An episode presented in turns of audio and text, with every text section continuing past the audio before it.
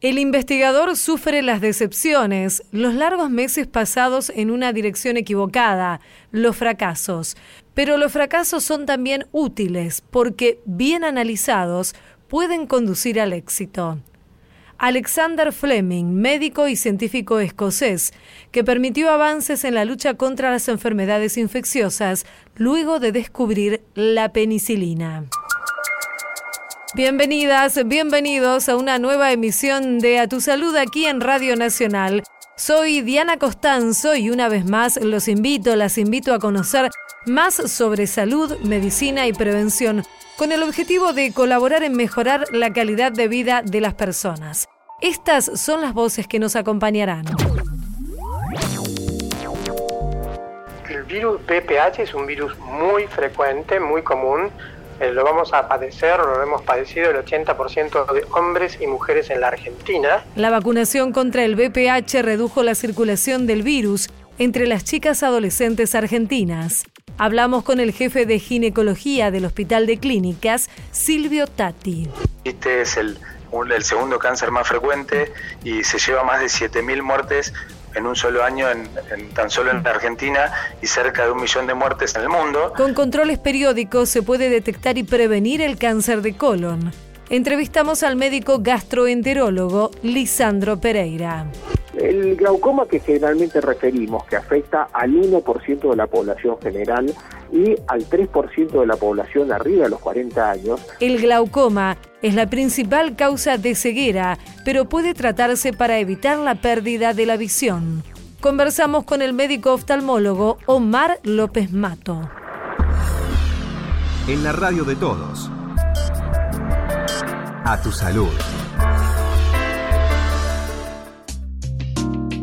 La aparición de los tipos de virus del papiloma humano, que son las principales causantes del cáncer cérvico-uterino, fue hasta 10 veces menor en aquellas adolescentes vacunadas que en las que no estaban.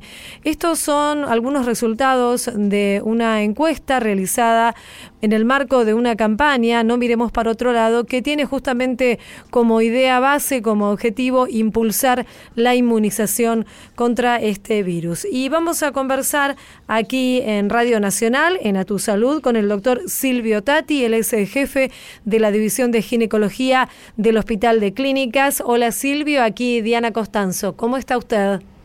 ¿Qué tal Diana? ¿Cómo está usted? Mucho gusto. Muy bien, muchas gracias. Bueno, doctor, en principio, para ponernos en tema, eh, que nos cuente un poco acerca de qué es el virus BPH y justamente su vinculación con este tipo de cáncer que mencionábamos, el cáncer cervicouterino. Mira, el, el, virus BPH es un virus muy frecuente, muy común. Eh, lo vamos a padecer, lo hemos padecido el 80% de hombres y mujeres en la Argentina la buena noticia es que el 80% nos vamos a curar espontáneamente, como si fuera una gripe, pero que el 20% no se va a curar y el virus va a persistir dentro de nuestro organismo, habitualmente en el área genital. Cuando los virus estos que persisten, habitualmente los tipos 16 y 18, para no hacerlo muy complicado, son oncogénicos. La palabra oncogénico significa que pueden generar cáncer. Sí. ¿De acuerdo? Entonces, al persistir durante más de 10 años, pueden generar varios tipos de cáncer, no solamente el que vos mencionaste, es el cervicuterino o cáncer de cuello de útero.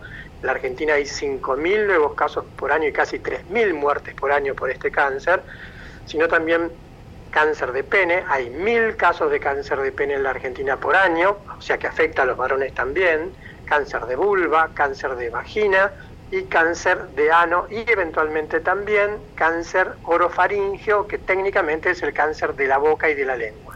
Es un virus que es sumamente, eh, te diría, incidente en nuestra población. Tenemos que catalogar que prácticamente el 12 al 15%, según donde lo evalúes, en la Argentina, las mujeres mayores de 30 años están infectadas por este virus. Ahora tenemos eh, dos herramientas eh, muy, muy importantes para prevenir el tema de lo que es el, cáncer de cuello de útero. La vacunación por un lado y además, bueno, lo que son los controles eh, ginecológicos como el Papa Nicolau, ¿cierto? Lo que hablábamos al principio era de esta encuesta que se realizó en un grupo de hospitales junto con el Instituto Malbrán acerca de lo que son los primeros resultados de la efectividad de la vacunación en las chicas. ¿Esto es así? Sí, lo primero que dijimos son las malas noticias. Las buenas noticias tal cual. es que desde el 2011 para todas las niñas nacidas a partir del año 2000 y para, ah, desde el 2017 para todos los niños nacidos a partir del 2006, la vacunación es obligatoria. Sí. En dos dosis. Y como ya empezamos en el 2011, ya estamos empezando a ver los primeros resultados de vacunar con la vacuna tetravalente, o sea que tiene los tipos 6, 11 y los ya mencionados 16 y 18.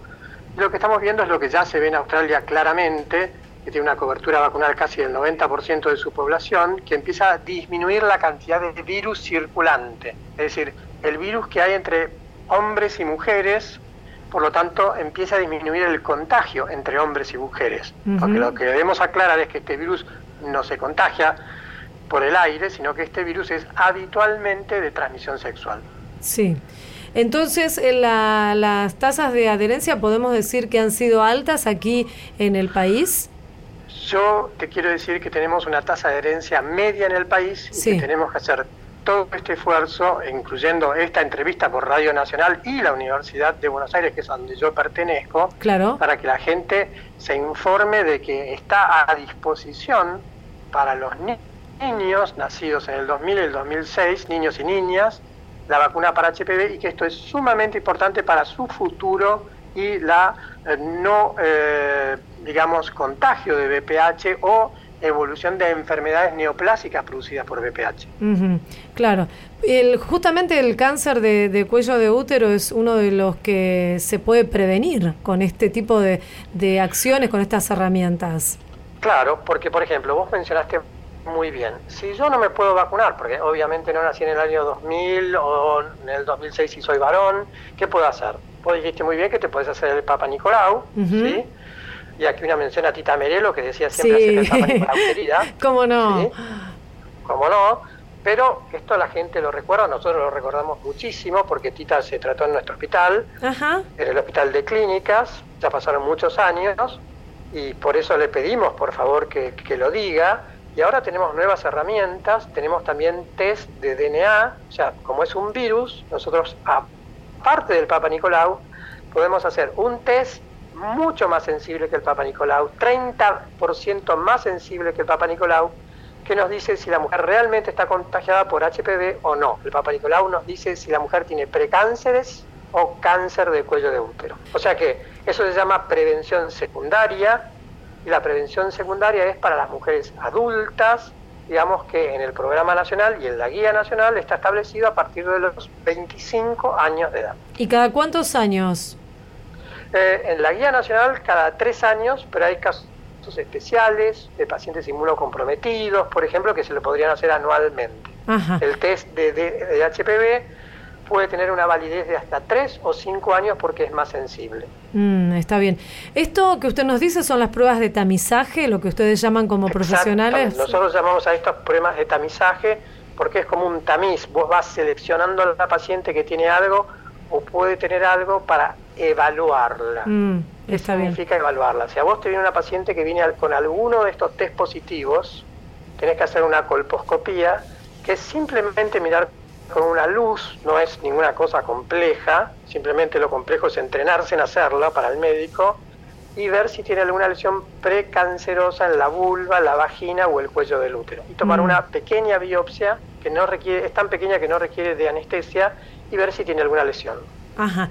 Eh, doctor, finalmente, ¿cuántos casos de cáncer de cuello de útero hay en el país y cuántas muertes provoca esta enfermedad? Hay 5.000 nuevos casos por año y casi 3.000 muertes por año. Todos evitables. Todos evitables, a eso queríamos llegar. Doctor Silvio Tati, jefe de la División de Ginecología del Hospital de Clínicas, un saludo y muchísimas gracias por atendernos aquí en A Tu Salud por Radio Nacional. No, muchas gracias por llamar y permitirnos este espacio, Diana. Hasta luego, adiós. A Tu Salud por la radio de todos. Pusiste tu vestido, el prohibido. Voz inconsciente, tan decente, desmedida. Tu figura se la lleva a la calle, ese farol, y en la esquina te espero. Desmedida inconsciente, sin alivio.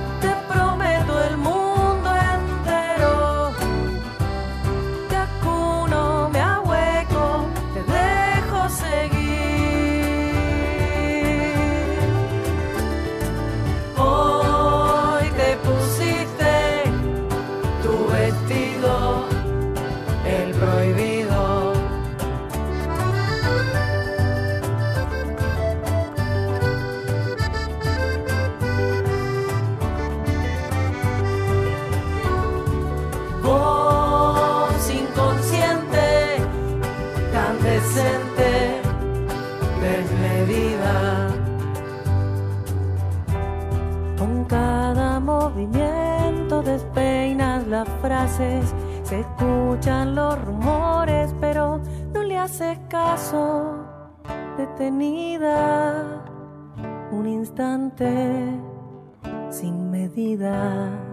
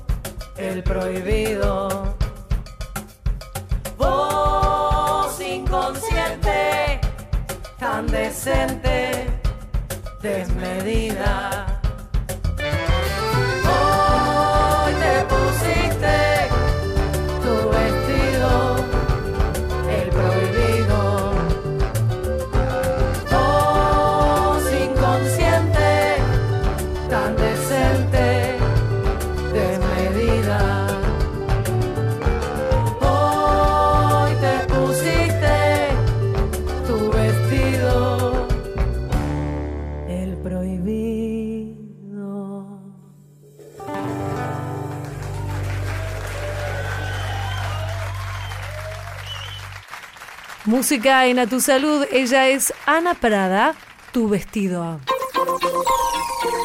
Seguimos en A Tu Salud.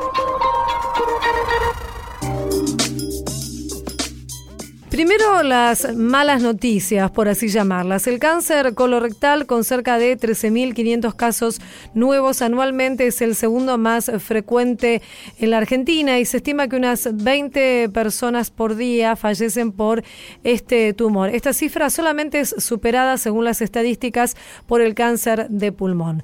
¿Cuáles son las buenas noticias? Bueno, que con estudios pertinentes este tipo de cáncer puede detectarse a tiempo y prevenirse las complicaciones de esta manera. Es por eso que se está lanzando una campaña para realizarse una colonoscopía anual en las edades correspondientes y vamos a consultar sobre este tema al doctor Lisandro Pereira. Él es médico gastroenterólogo de la Asociación Científica Endiva y ya lo saludamos aquí en Radio Nacional en A Tu Salud. Hola Lisandro, Diana Costanzo, ¿cómo está? Hola Diana, ¿cómo estás vos? Muy bien, muchas gracias. Bueno, Lisandro, el objetivo de esta campaña, de la que contábamos más o menos por qué lado va, ¿cierto?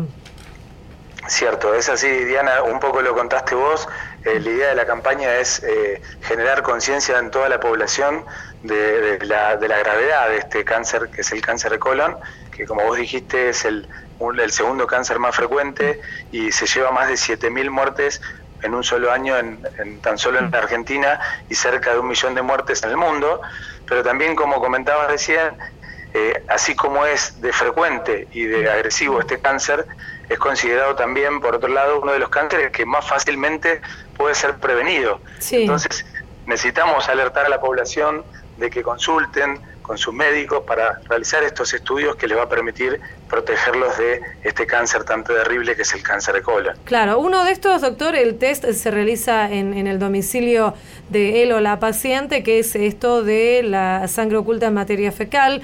Esto luego obviamente va a un laboratorio para análisis, pero la colonoscopía muchas veces provoca eh, cierto pudor y hasta ciertos temores en las personas a las que los profesionales se las indican. Esto imagino que usted debe estar acostumbrado a responder las preguntas sobre este tema, ¿cierto?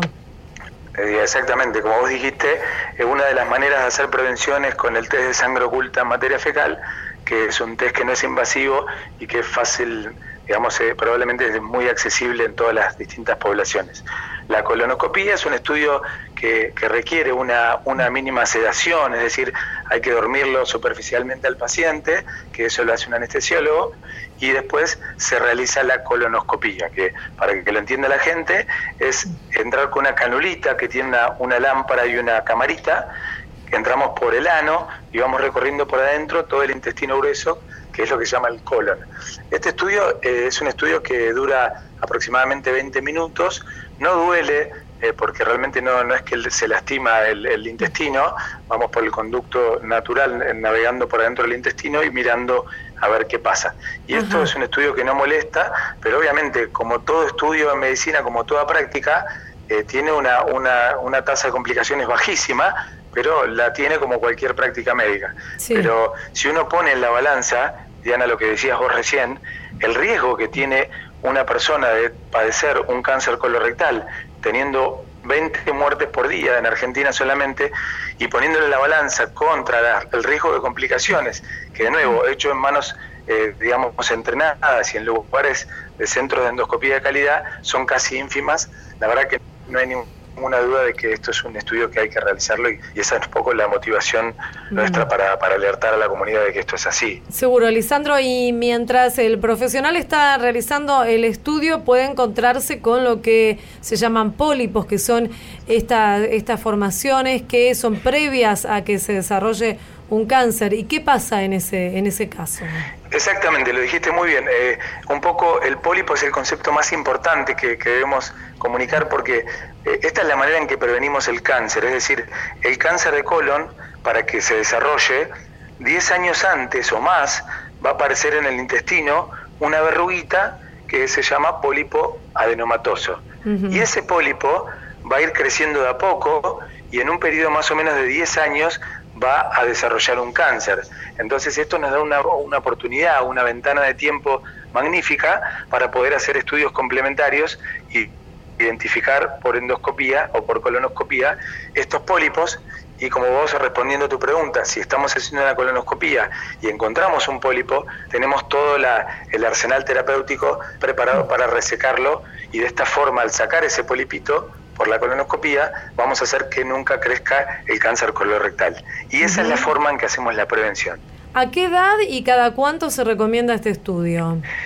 Toda la población eh, deberíamos hacer un estudio de, del colon, una colonoscopía, una sangre materia fecal a partir de los 50 años en los pacientes que no tienen ningún antecedente de cáncer en la familia y si el paciente tiene, las personas que tienen algún familiar que ya tuvo cáncer de colon, la madre, el padre, abuelos, tíos, deberían consultar de más jóvenes a sus médicos, porque ahí tal vez el estudio tiene que comenzar a los 40 o tal vez incluso antes. ¿sí? Mm. Así que recomendamos nosotros que todos los que tengan algún familiar con cáncer colorectal traten de consultar para ver a qué hay que empezar, que ahí sí hay que empezar mucho antes de los 50 años. ¿Y hay factores de riesgos que predisponen a esta enfermedad, además de esto que nos está contando de tener algún familiar cercano con, este tipo de eh, cáncer? principalmente el riesgo está dado por, por la edad, por eso empezamos después de los 50 años, o sea que a partir de los 50 uno ya empieza a tener riesgo de, de tener pólipos y a partir de los 60 o 70 empieza a tener más riesgo de tener cáncer de colon.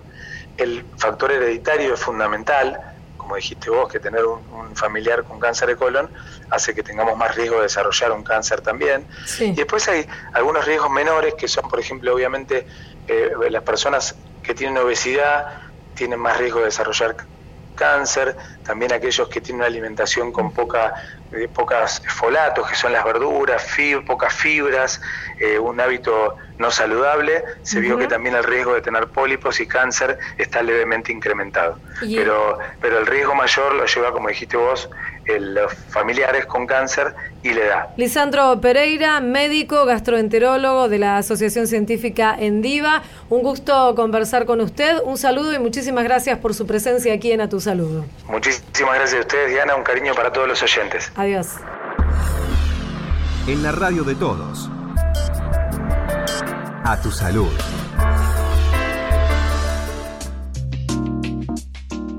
Se sabe que sin control el glaucoma conduce a la ceguera y de hecho es una de las causas principales de la pérdida de la visión. Invitamos a conversar a tu salud al doctor Omar López Mato, él es director del Instituto de la Visión. Hola doctor, muchas gracias por estar aquí en Radio Nacional. ¿Cómo le va? Muy bien, ¿qué tal? ¿Cómo está usted? Muchas gracias por llamar y por poder expresarnos sobre este tema que creo que la segunda causa de seguir en el mundo, es ceguera prevenible, ¿no? Porque uno la puede tratar y hay muchos de estos casos que se pueden salvar. Cuéntenos un poco acerca de qué es el glaucoma, doctor. El glaucoma es el aumento, es decir, existen varios tipos de glaucoma. El glaucoma se llama el aumento de la presión ocular, ¿no? Que produce un daño en el nervio óptico.